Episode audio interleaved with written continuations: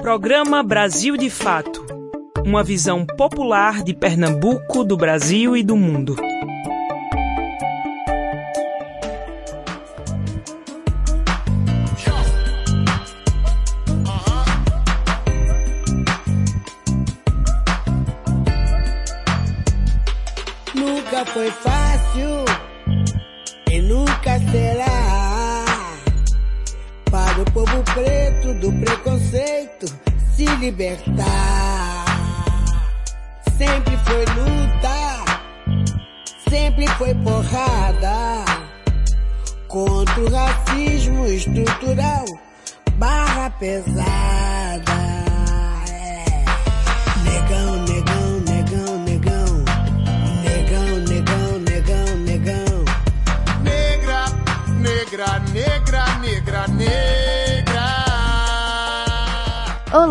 Boa tarde, boa terça-feira para você que está sintonizado aqui na Rádio Clube 720 AM. Eu sou Yale Tairine e estarei com vocês pela próxima uma hora, trazendo notícias, entrevistas e muita música boa. Tudo isso com uma visão popular de Pernambuco, do Brasil e do mundo. Pra cada um que cai, choramos rios e mares, mas nunca calaram as nossas vozes milenares. Sem gênero ou preceito, humanos em nova fase. Wakanda é o meu mundo, Palmares, setor a base. Quem topa esse rolê, dá asas à liberdade no fit filho do rei. E a deusa Elza Soares. Todos os dias me levanto, olho no espelho, sempre me encanto com o meu cabelo e a cor da pele dos meus ancestrais. Todas as noites, no quarto escuro, peço a Deus e aos orixás que a escravidão não volte nunca, nunca, nunca mais. Negão, negão, negão, negão. Negão, negão, negão, negão. Negra, negra, negra, negra, negra.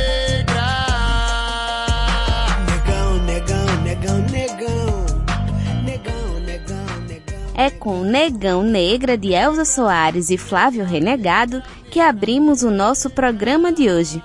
Vocês vão entender já já no que dia é hoje.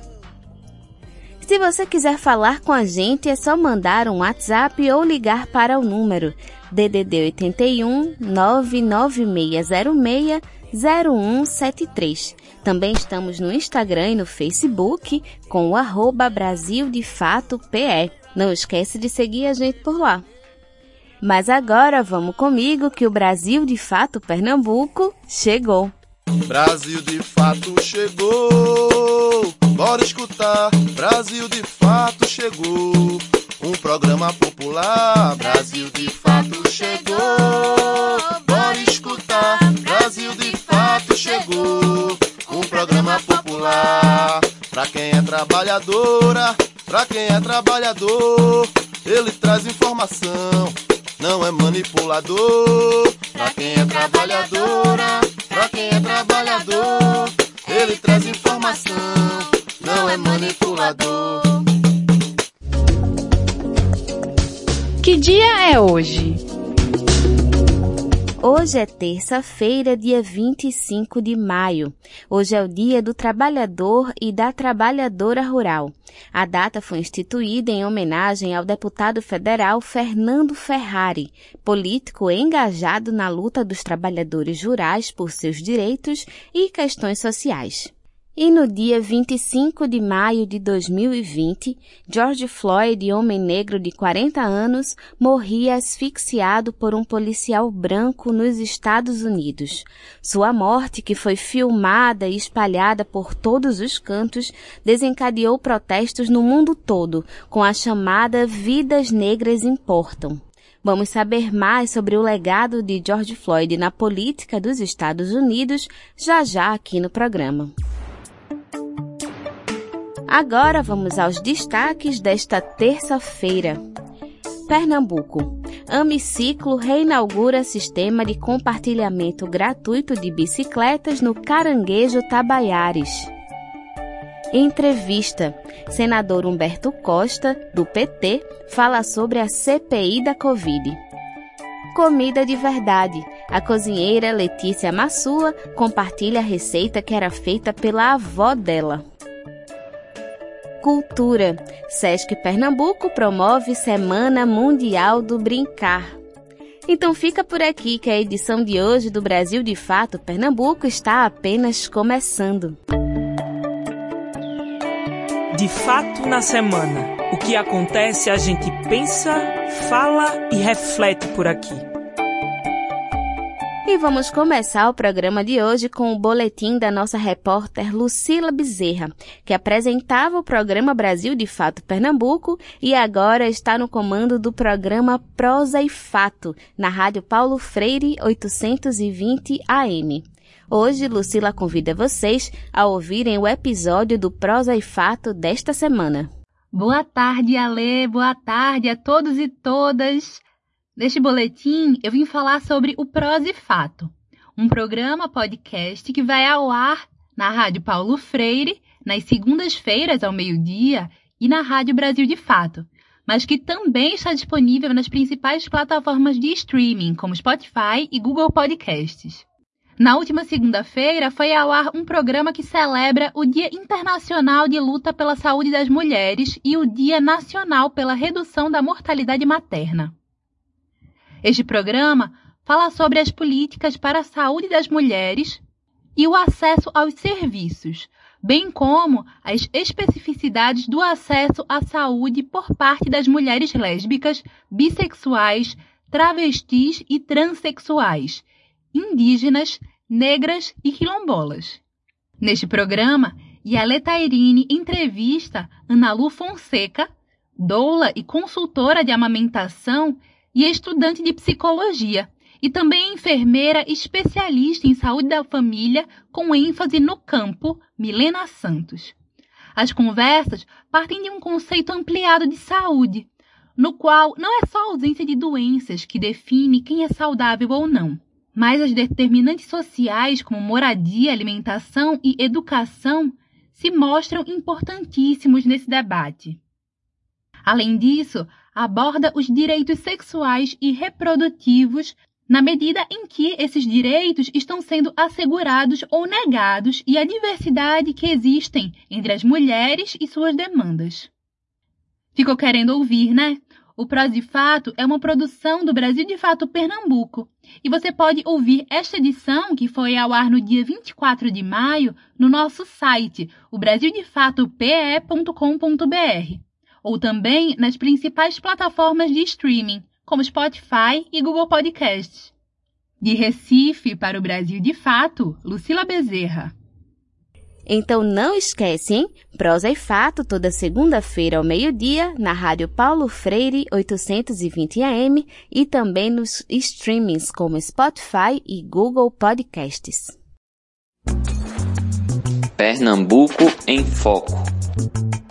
Nesta terça-feira, a Amiciclo está reinaugurando o sistema de compartilhamento gratuito de bicicletas através do projeto Bota para Rodar, que ocorre na Biblioteca Comunitária do Caranguejo Tabaiares, localizada na rua Campos Tabaiares, número 92.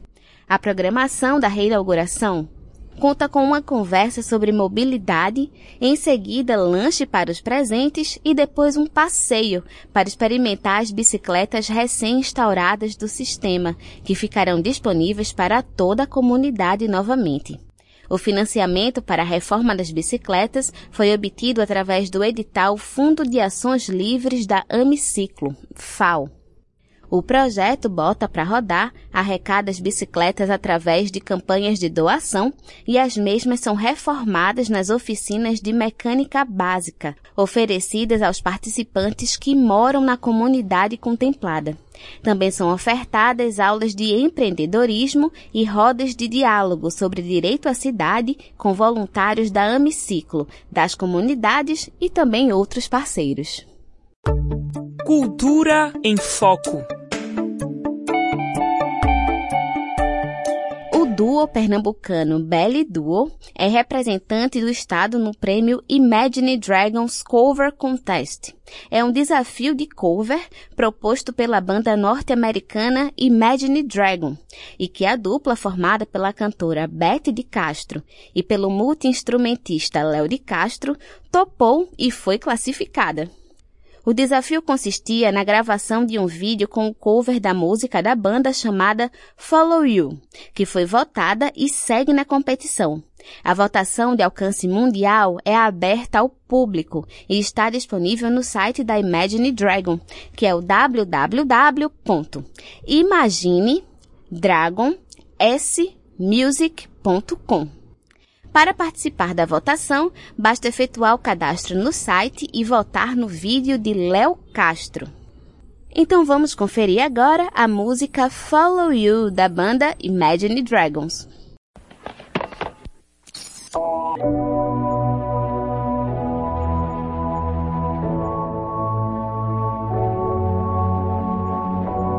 You know I got your number, number all night. I'm always on your team, I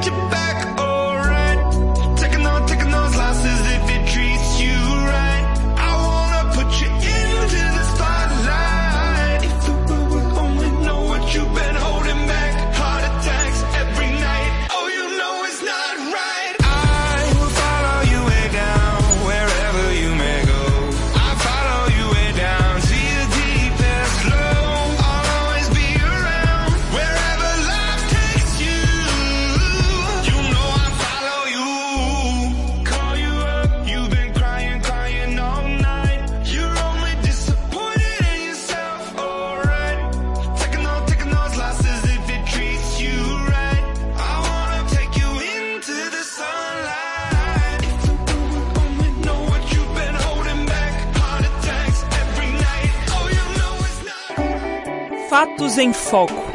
As notícias que valorizam a realidade popular. A Comissão Parlamentar de Inquérito CPI da Covid tem aparecido constantemente nos noticiários e conversas nas últimas semanas. Semana passada, houve um dos depoimentos mais esperados dessa investigação, que foi a do ex-ministro da Saúde, Eduardo Pazuello. No entanto, Renan Calheiros, do MDB de Alagoas, requereu que uma equipe de checagem seja contratada pelo Senado para garantir que os depoentes se comprometam com a verdade, porque, segundo ele, Pazuello mentiu 14 vezes. Vamos entender melhor na reportagem de Igor de Carvalho, com locução de Douglas Matos. O segundo dia de depoimento do ex-ministro da Saúde, Eduardo Pazuello, à CPI da pandemia, acabou após mais de nove horas de interrogatório. Durante a sessão desta quinta-feira, o relator da Comissão Parlamentar de Inquérito, o senador Renan Calheiros, do MDB, requereu que uma equipe de checagem seja contratada pelo Senado para garantir que os depoentes se comprometam com a verdade. Ele aproveitou para fazer uma referência direta a Pazuello. O depoente, em, em 14 oportunidades, mentiu flagrantemente, ousou negar suas próprias declarações. Só se é uma nova cepa o que nós estamos vendo aqui. É a negação do negacionismo. Deve ser uma nova cepa, uma cepa nova.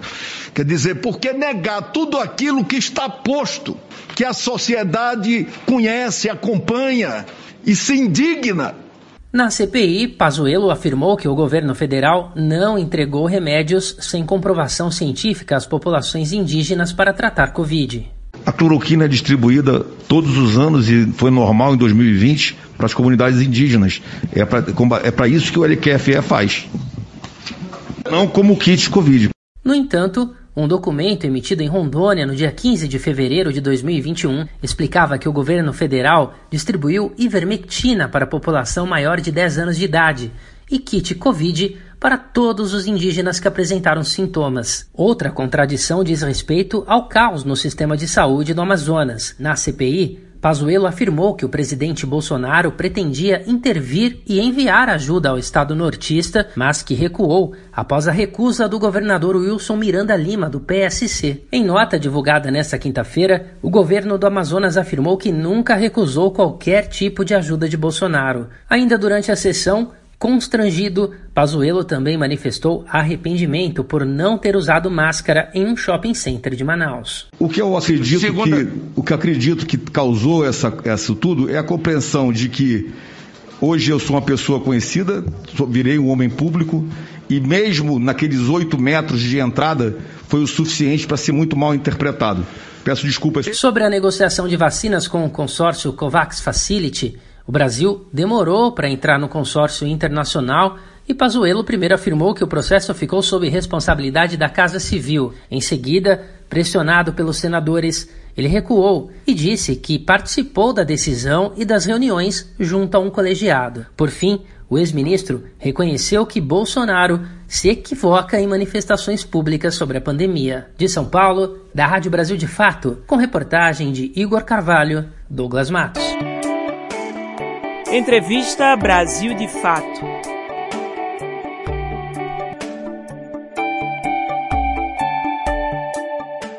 Ainda falando sobre a CPI da Covid, nossa entrevista de hoje é com o senador Humberto Costa, do Partido dos Trabalhadores. Ele compõe a Comissão Parlamentar de Inquérito e já foi ministro da Saúde. Quem conversou com ele sobre os andamentos dos depoimentos da CPI e expectativas eleitorais foi Vinícius Sobreira. É, bom dia, senador Humberto. Vamos começar falando sobre a CPI. Né? Os depoimentos colhidos até agora reafirmam aquilo que as falas públicas do presidente Bolsonaro já deixavam evidente, que o governo federal adotou, deixou de adotar medidas visando um rápido espalhamento do vírus para alcançar a chamada imunidade de rebanho e ao custo de muitas vidas perdidas. Eu queria, assim, a CPI tem apontado que a gestão de Bolsonaro teria adotado essa agenda institucionalmente, mas que consequências isso pode trazer na prática para o presidente da República?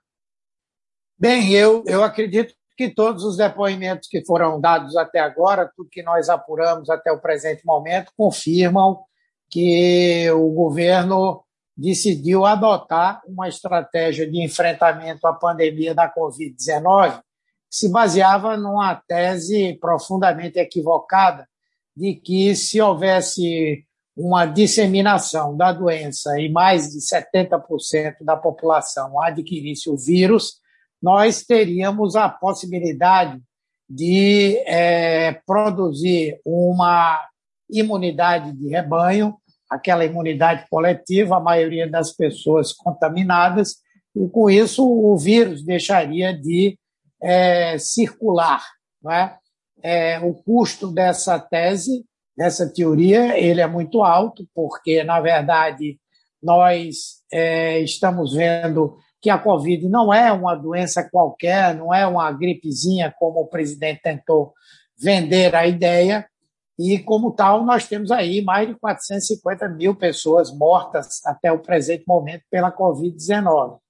E, a se confirmar isso, somando-se a todas as ações de omissão ou de ação criminosa do governo no enfrentamento a essa pandemia, o presidente poderá ser enquadrado em crimes de responsabilidade, crimes contra a vida humana e crime de genocídio, especialmente no que diz respeito às comunidades indígenas do nosso país. Nos últimos depoimentos, tanto do ex-secretário Fábio Weingarten, como do depoimento do ex-ministro da Saúde, Eduardo Pazuello, a gente percebeu que a tática do, da presidência da República agora é jogar a culpa sobre Pazuello e blindar Bolsonaro. Pazuello, inclusive, assumiu a culpa para si, é, mentiu descaradamente em seu depoimento à CPI. Eu gostaria de saber, de sua parte, o que é que o senhor acha que Pazuello espera ganhar com essa estratégia?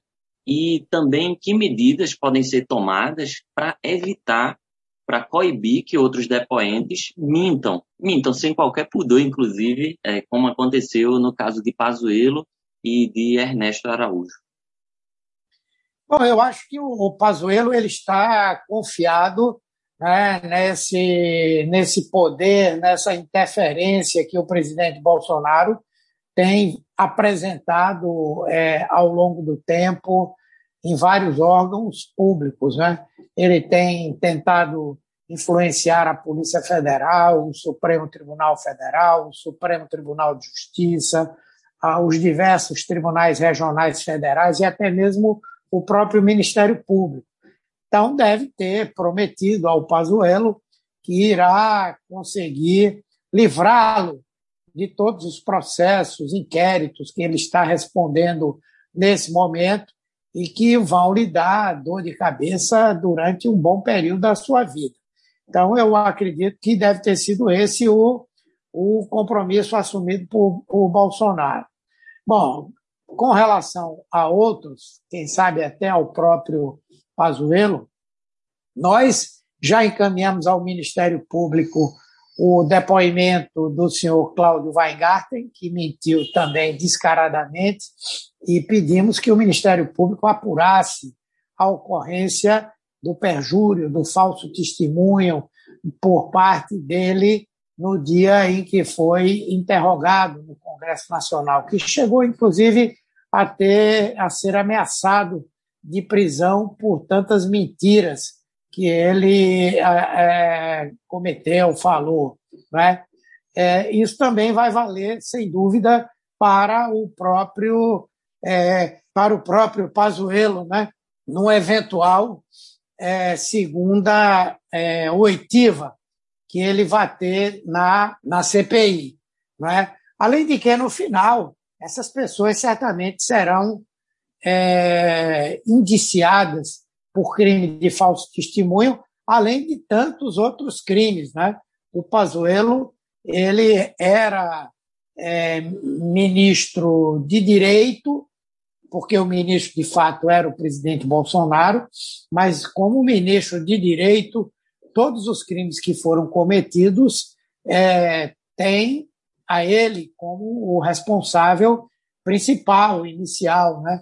E tudo isso vai constar do relatório da, da, da CPI, que será publicado quando nós terminarmos esses trabalhos.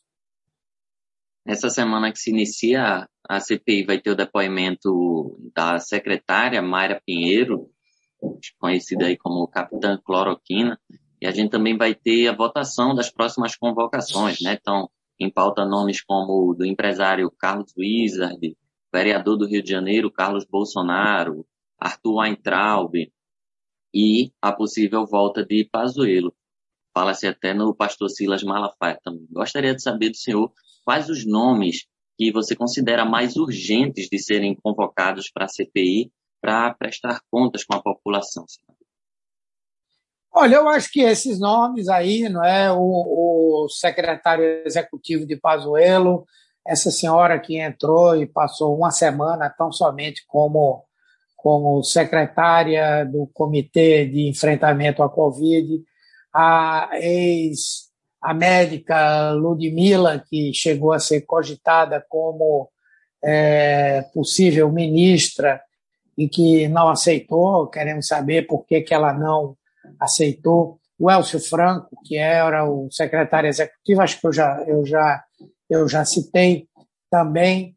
É, essas pessoas a que você se referiu, que tudo indica que fazem parte desse assessoramento paralelo que o, o presidente da República tem para o enfrentamento à pandemia, forma, formado por pessoas é, completamente delirantes em relação ao que fazer para se conseguir esse enfrentamento.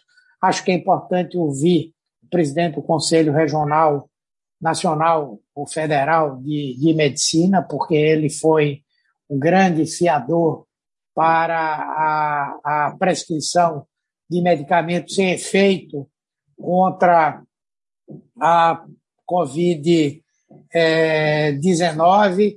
Enfim, há uma pleia de, pessoas que devem ser convidadas. E acho que nós devemos começar também a fazer um trabalho de ouvir a, os integrantes da comunidade científica para que eles passem também a sua visão sobre a condução que o presidente Bolsonaro deu até agora ao enfrentamento à Covid-19, porque eles são a voz da ciência e eles vão, com toda certeza, é, dar um testemunho do que é, nós enfrentamos aí de maneira inadequada.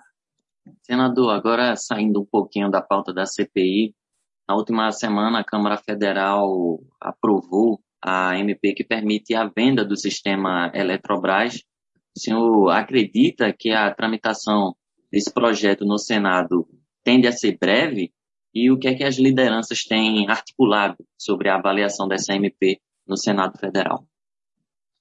Bem, nós vamos, sem dúvida, opor uma resistência total contra essa tentativa de privatização da Eletrobras, especialmente porque é, essa proposta final tem coisas que são absurdas. Eles fazem um discurso de que a privatização vai diminuir a conta de energia, no entanto, exigem né, que a Eletrobras, antes de sair é, das mãos do governo, ela já garanta a aquisição né, de gás para é, as usinas térmicas, não é? que tem um elevadíssimo custo e, portanto, isso vai incidir no valor da conta da energia elétrica. Né? Então, nós vamos fazer toda a força para impedir que essa privatização venha a acontecer ela, na verdade, não produz qualquer benefício para a população brasileira, vai ser vendida a preço de banana para algum grupo internacional que vai apenas buscar lucros não é? e jogar para a população uma conta de luz extremamente amarga. E hoje, quando a gente vê o que é que pesa para a população mais pobre, para a população mais pobre, o que pesa é o pagamento do aluguel, é a aquisição de alimentos, é a compra do bujão de gás e é o pagamento da energia elétrica. É isso que a gente vê o tempo inteiro as pessoas preocupadas em garantir. Então, eu creio que é um projeto perverso que prejudica a população e lá no Senado nós vamos tentar é, garantir a sua derrubada, se Deus quiser.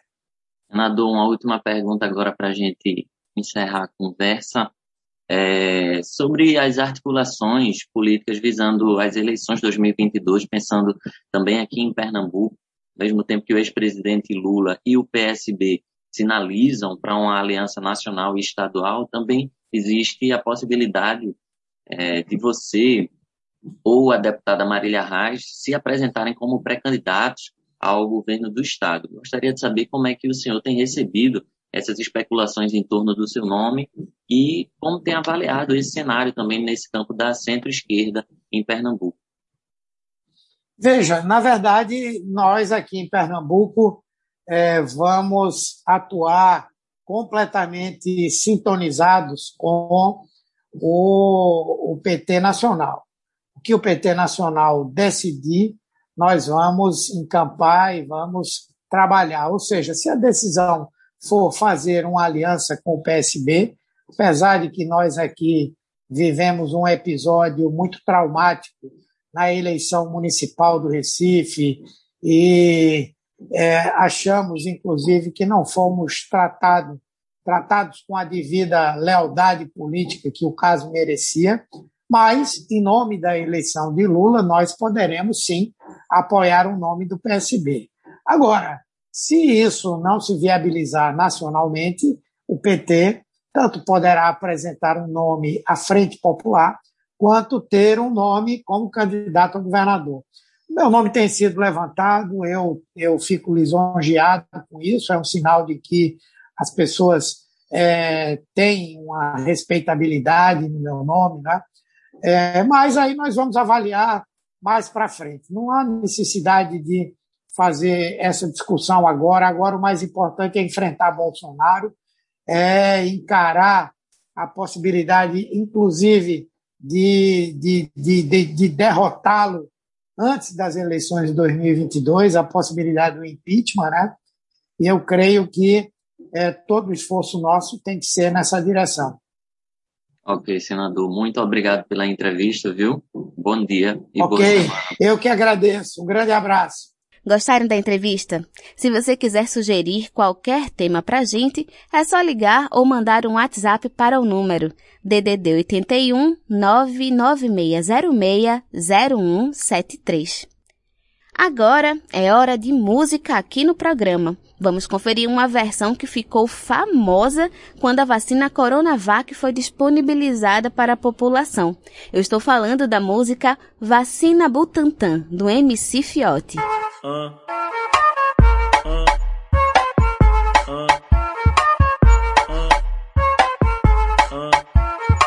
É vacina envolvente que mexe com a mente.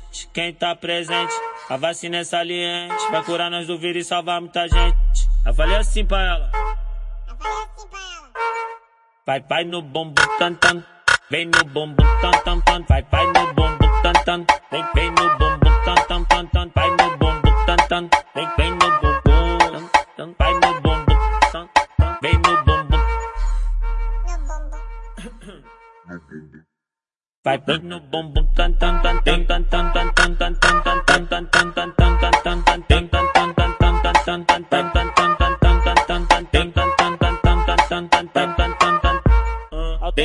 Autenticamente falando, vai se vacina aí, pô. Vem. Nós tá tipo com Instituto Butantan.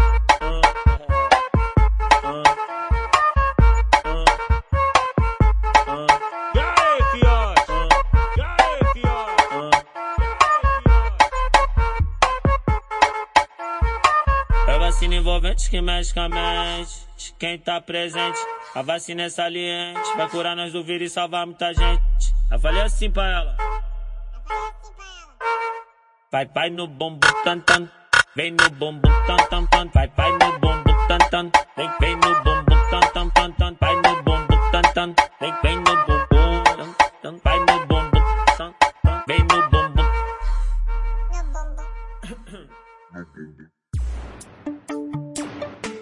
Você está ouvindo o programa Brasil de Fato Pernambuco.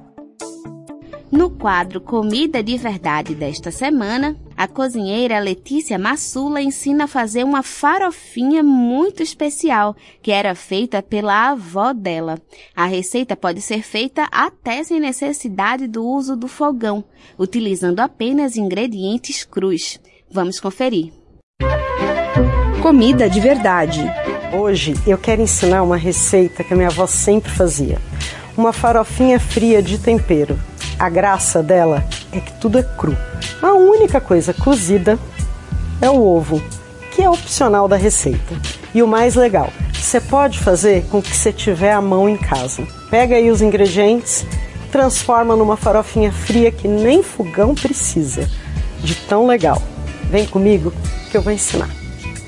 Para a receita de hoje, você vai precisar de duas xícaras de farinha de mandioca, duas cenouras raladas, três ovos cozidos picadinhos, uma xícara de salsinha, meia xícara de cebolinha, meia xícara de azeitona verde laminada, um mix de pimenta ardida, pimenta do reino, sal e açúcar e azeite. É só isso. Só tô cortando aqui a salsinha com talhe tudo me interessa toda a textura da folha e do talo para farofa.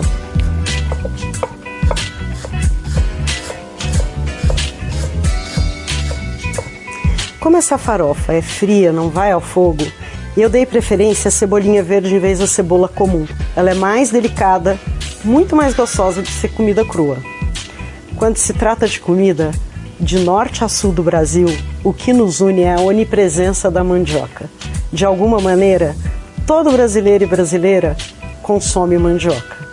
Das muitas maneiras de consumo desse importante ingrediente, base da nossa cultura alimentar, a puba, o tucupi, o beiju, as tapiocas, um deles é muito importante, é muito icônico. Estou falando da farinha de mandioca, esse presente que a gente ganhou dos primeiros moradores dessa terra, os donos dessa terra, os nossos ancestrais, que um dia foram conhecidos como Papa Farinha e também pela habilidade que tinham de jogar a farinha na boca sem perder um único grão. É dessa farinha que nós fazemos as nossas muitas farofas, que é um prato que vai do acompanhamento ao principal e que também define uma mania muito brasileira de carregar comida por aí. Eu não sei vocês, mas eu sinto muito orgulho de ser farofeira. Um dos segredos de um bom ovo cozido com gema dura sem clara borrachenta é cozinhar na água morna em temperatura mais baixa. Escolha a boca mais lerda do fogão e fica vigiando durante o cozimento para não ferver. Se ferver, coloca um pouquinho de água. Quanto mais baixo, mais textura legal você vai ter no final. Para fazer essa farofa, você coloca numa bacia a farinha, a cenoura ralada,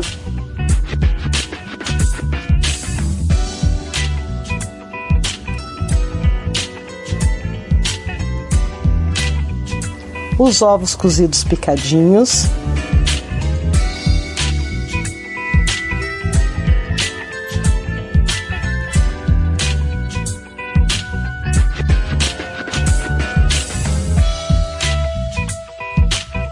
A salsinha laminada.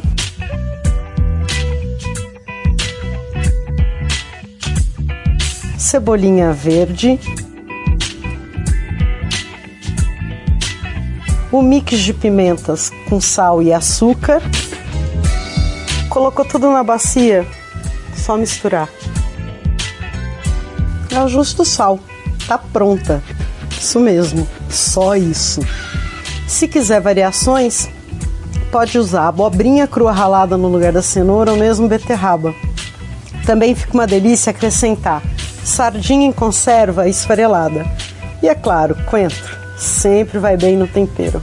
Se fizer aí uma variação dessas, não esquece de passar aqui para contar.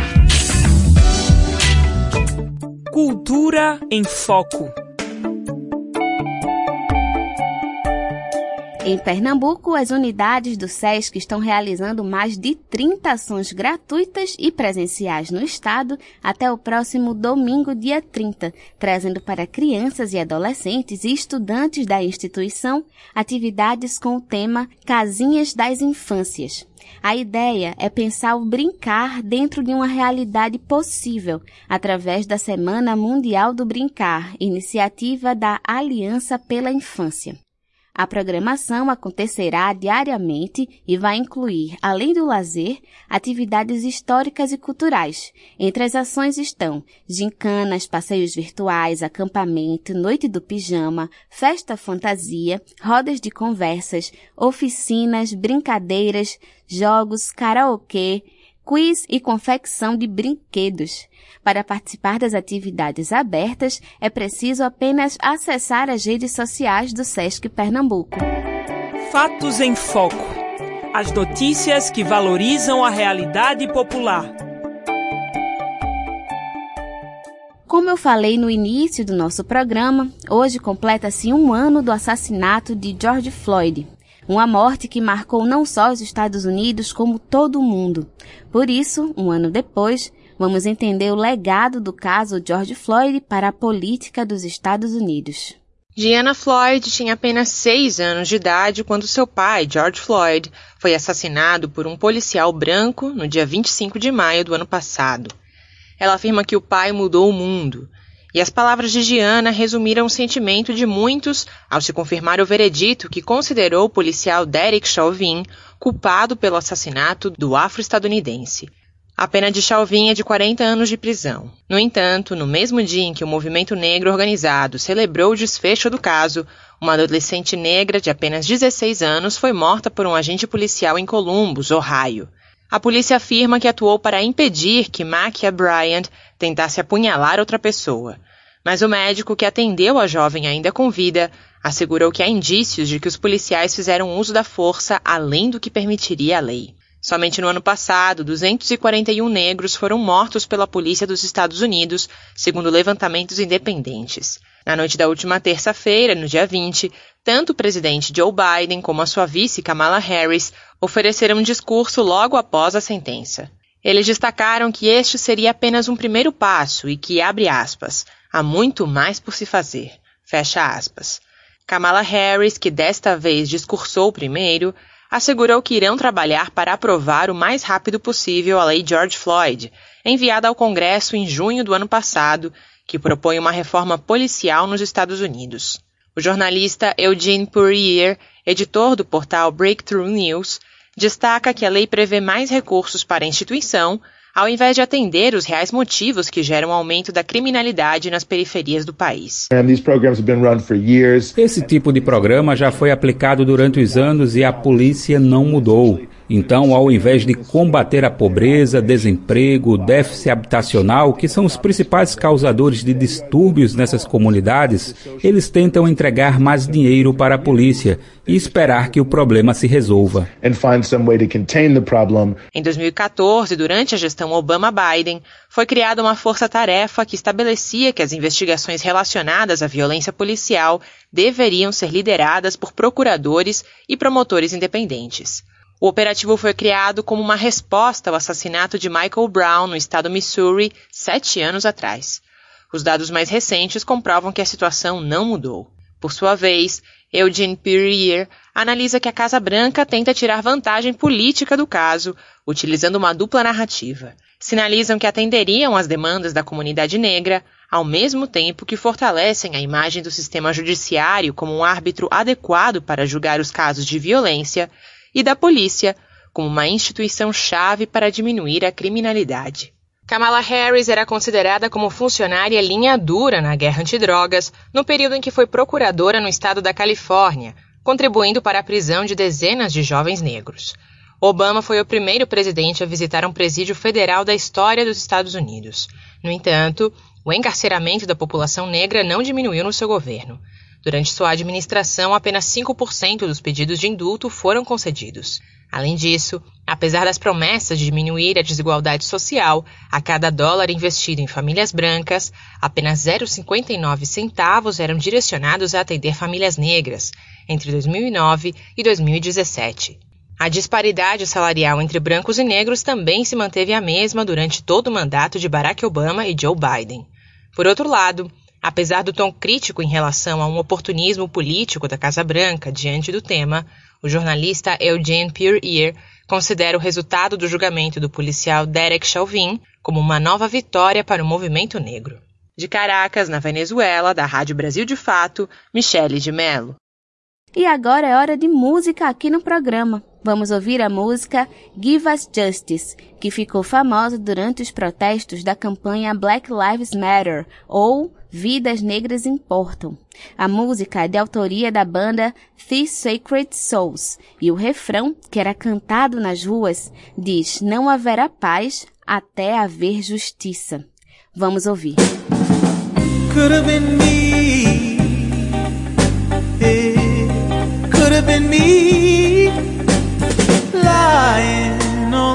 Concrete, there's a knee against my neck.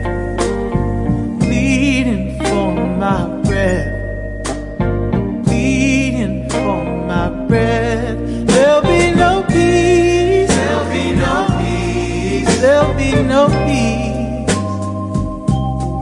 until there's justice. Until there's justice.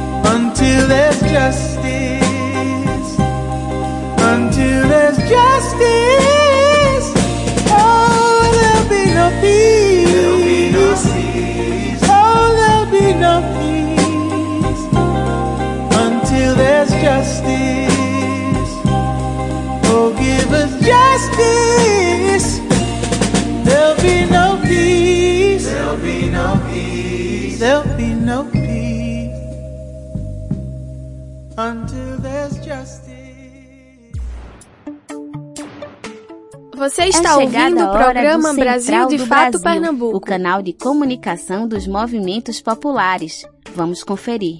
Olá! Aprovado com atraso, o orçamento de 2021 é marcado por distorções e prejuízos para setores importantes do Estado. Um deles é a Defensoria Pública.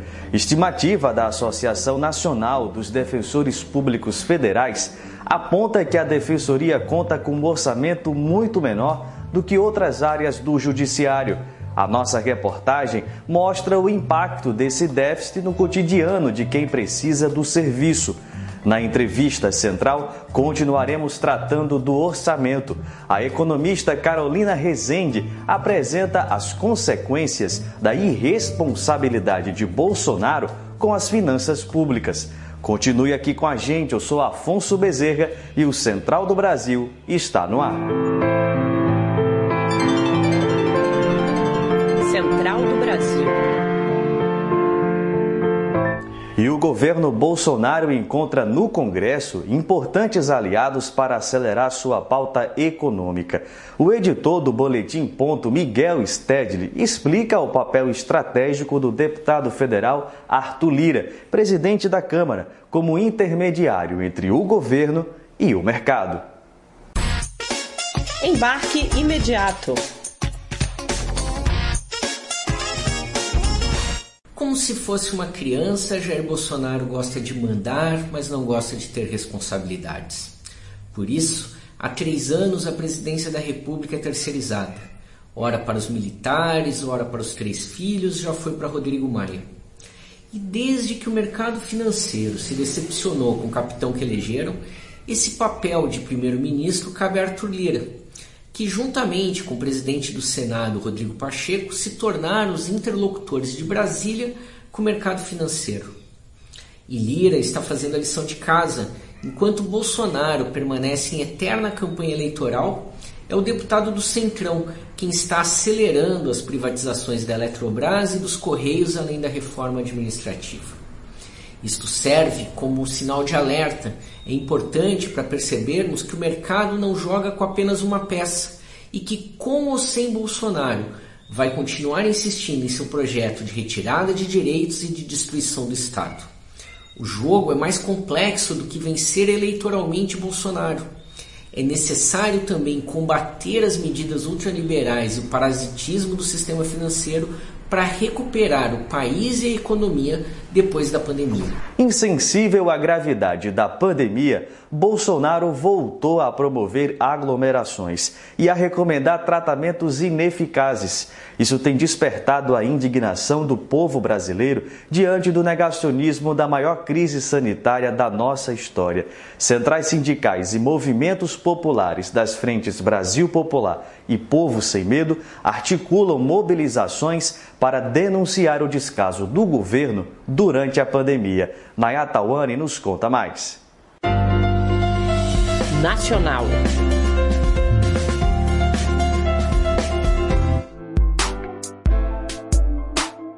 Contra a fome pelos 600 reais.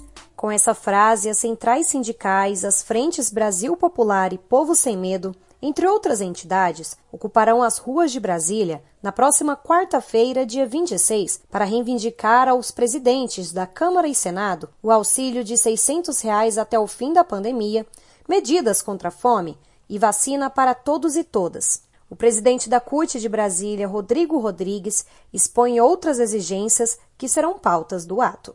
E também reivindicamos mais direitos mais empregos e contra a reforma administrativa que vai destruir o Estado e fragilizar ainda mais a prestação de serviços públicos à população.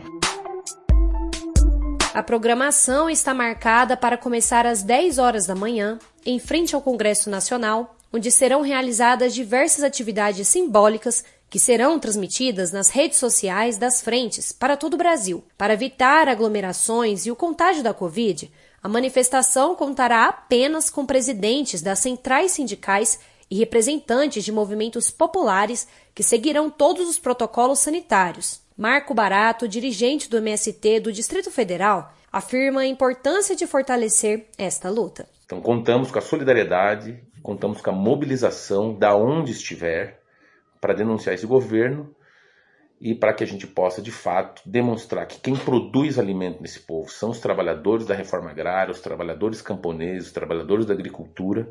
O próximo dia 29 de maio está marcado para ser uma data nacional de lutas pedindo o impeachment de Bolsonaro e vacinação da população brasileira. Mobilizações devem acontecer em vários estados do país. E esse comportamento irresponsável com a pandemia também atinge outras áreas do governo. Uma delas é o orçamento. Além de universidades ameaçadas de fechar as portas e órgãos de fiscalização do meio ambiente sucateados, a Defensoria Pública da União funciona em 2021 com um orçamento precarizado, prejudicando aproximadamente 33 milhões de brasileiros que não têm o apoio jurídico necessário. A reportagem é de Carolina Batayer. Trilhos do Brasil. Com a pandemia e a necessidade de contato por meio da internet, muitas pessoas estão encontrando dificuldade de acesso aos serviços das defensorias públicas. De acordo com a experiência do advogado Pericles Martins, que trabalha em contato direto com a defensoria no estado do Ceará, a situação tende a se agravar por causa do baixo orçamento destinado a essa instituição. Geral, o que a gente tem é uma dificuldade no acesso à defensoria por conta desse atendimento remoto, desse processo de virtualização, a necessidade do home office, lockdown, e aí a gente tem acompanhado uma série de, de, de, blindagens com relação à defensoria por conta dessa falta de acesso, né, muitas das vezes. Uma emenda constitucional de 2014 prevê que até 2022 todas as comarcas, ou seja, localidades onde há a presença de um promotor e um juiz, disponibilizem também um defensor público para atender a população. No entanto, essa determinação está distante de ser cumprida devido ao baixo orçamento destinado à Defensoria da União, em especial no ano de 2021, como observa o assessor da presidência da Associação dos Defensores Públicos do Sergipe, Eric Argolo. Aqui em Sergipe, é, por exemplo, a gente tem 75 municípios e desses 75 municípios, só oito têm é, defensores públicos. Termina criando uma barreira mesmo para que a pessoa consiga acessar direitos muito básicos, como, por exemplo, uma mãe que precisa cobrar alimentos é, do marido que não vem pagando, ou uma pessoa que precisa de um medicamento e de forma irregular o poder público não concedeu esse, esse medicamento. Sem defensoria pública, muitos brasileiros podem encontrar dificuldade de ter acesso a esse e outros direitos. O orçamento de 2021 destinado à Defensoria Pública da União, no valor de 607 milhões e 800 mil reais, está abaixo do patamar de outros órgãos de justiça. E o orçamento é a peça que revela quais são as prioridades do governo Bolsonaro. Na entrevista central, a economista Carolina Rezende fala da irresponsabilidade do governo em cortar recursos de áreas importantes como cultura e educação. E menciona manobras políticas envolvendo aliados no Congresso que turbinam setores estratégicos para os parlamentares com mais recursos. A entrevista é de Nayata Wani. Entrevista Central. Olá, hoje vamos conversar com a economista Carolina Rezende sobre os bloqueios orçamentários de 2021 com a justificativa de cumprir o teto de gastos. O governo de Jair Bolsonaro cortou recursos de áreas importantes para o país, podendo prejudicar sobretudo os mais pobres. Carolina, obrigada pela entrevista. De que forma os cortes aprovados no orçamento pelo governo de Bolsonaro podem afetar as políticas essenciais? os cortes eles vêm ocorrendo em todas as áreas sociais e eles evidenciam um processo de desfinanciamento das políticas públicas no país que vem ocorrendo na verdade desde 2015, mas ele vem sendo aprofundado no governo Bolsonaro. Então os cortes eles afetam a educação, ciência e tecnologia, meio ambiente, cultura, política habitacional, todas as áreas sociais acabam sendo afetadas. Na cultura, por exemplo, o valor que foi destinado para 2021 ele representa um corte, né, em relação a 2013, que é quando você tem um pico na série histórica recente, de cerca de 78% em termos reais. Então, na prática, você tem um prejuízo muito grande para qualquer política cultural. Na habitação, por exemplo, no programa Moradia Digna, você tem um dos fundos sociais que chama é, FDS, né, Fundo de Desenvolvimento Social, que ele financia, por exemplo, Minha Casa Minha Vida Entidade. É, esse recurso, ele é cerca de metade do que foi destinado em 2011. Sim, e dentre as despesas primárias, né, o Ministério de, de Desenvolvimento Regional, ele foi o que sofreu o maior corte, de 8,7 bilhões de reais, metade né, do que havia sido aprovado para este ano. Qual o impacto disso? O Ministério do Desenvolvimento Regional ele é bem curioso. Ele de fato sofreu cortes bem elevados, mas ele tinha sido muito suplementado no processo de, é, da tramitação da proposta orçamentária. Então, por exemplo, a proposta original que o governo mandou para o Ministério do Desenvolvimento Regional, ele tinha cerca de 5 bilhões e ele saiu do Congresso com quase 17. Então, foi uma suplementação muito grande feita pelos deputados federais é, e senadores, é, principalmente em despesas com obras, enfim. E isso sofreu um veto né, de cerca de 8 bilhões e ele acabou com cerca de 7 bilhões e meio. No entanto, é, o que você pode observar é que, mesmo após os vetos, você ainda teve uma suplementação no Ministério do Desenvolvimento Regional de cerca de 50% em relação à proposta que tinha saído do Executivo. Então, na verdade, ela é uma pasta que acabou sendo privilegiada no orçamento. Um desses vetos né, foi no Ministério da Educação, que já vem sofrendo com a falta de investimentos. Qual é a diferença que farão os 2,7 bilhões de reais neste momento de pandemia dentro dessa pasta? Esses bloqueios né, e cortes, eles afetam não só a capacidade de investimento e de inovação das universidades federais, mas o seu próprio funcionamento. É, diversas universidades já se manifestaram recentemente, né, no sentido de que com esse orçamento o funcionamento delas fica inviabilizado. É, uma manifestação pública recente que ganhou bastante espaço na mídia, inclusive, foi a UFRJ, né? É, só para você ter noção, as despesas de custeio da UFRJ, né, elas representam em 2021, em termos reais, 65% do volume que foi destinado em 2015. Né? Então, você já tem um corte muito grande que vem ocorrendo ao longo dos anos, e a situação ainda piora em 2021, porque além de ter sofrido o corte, o governo federal só repassou, né, do ponto de vista da execução desses recursos que já foram suprimidos, cerca de 20%, e a gente já está em maio, né, no final de maio. Então, essa é uma realidade muito dura para as universidades e é uma realidade que se repete em todas elas. Né? Agora é o momento da nossa paradinha na cultura. A dica de hoje é do redator e pesquisador Edmar Neves. Parada Cultural.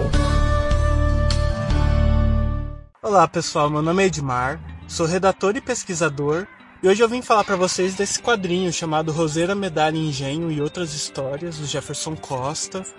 Na obra ele fala sobre a família dele, né? São causos a respeito da família dele, é, que são migrantes nordestinos. Os pais dele são, vieram do, de Pernambuco e da Bahia para o estado de São Paulo. Ele vai retratar de uma maneira muito sensível e bastante acessível também, né? É, diversas histórias que são relativas ao, aos pais deles. É, a, a, obra foi contemplada pelo PROAC, pelo Programação Cultural, e foi publicada pelo Pipoque Nanquim. O Jefferson Costa já é bastante conhecido no meio dos quadrinhos e é um autor bastante importante, assim, que traz diversas questões étnico-raciais para o debate dos quadrinhos. É, e é uma obra que eu super recomendo, assim, para todas as idades e para todos os públicos. Tá anotada aqui a dica. O Central do Brasil fica por aqui. Para rever este ou outro conteúdo, é só acessar o nosso Instagram, arroba Programa Central do Brasil. Uma boa semana para você e até amanhã. Central do Brasil, a rede de comunicação dos movimentos populares. Estamos terminando o programa Brasil de Fato de hoje.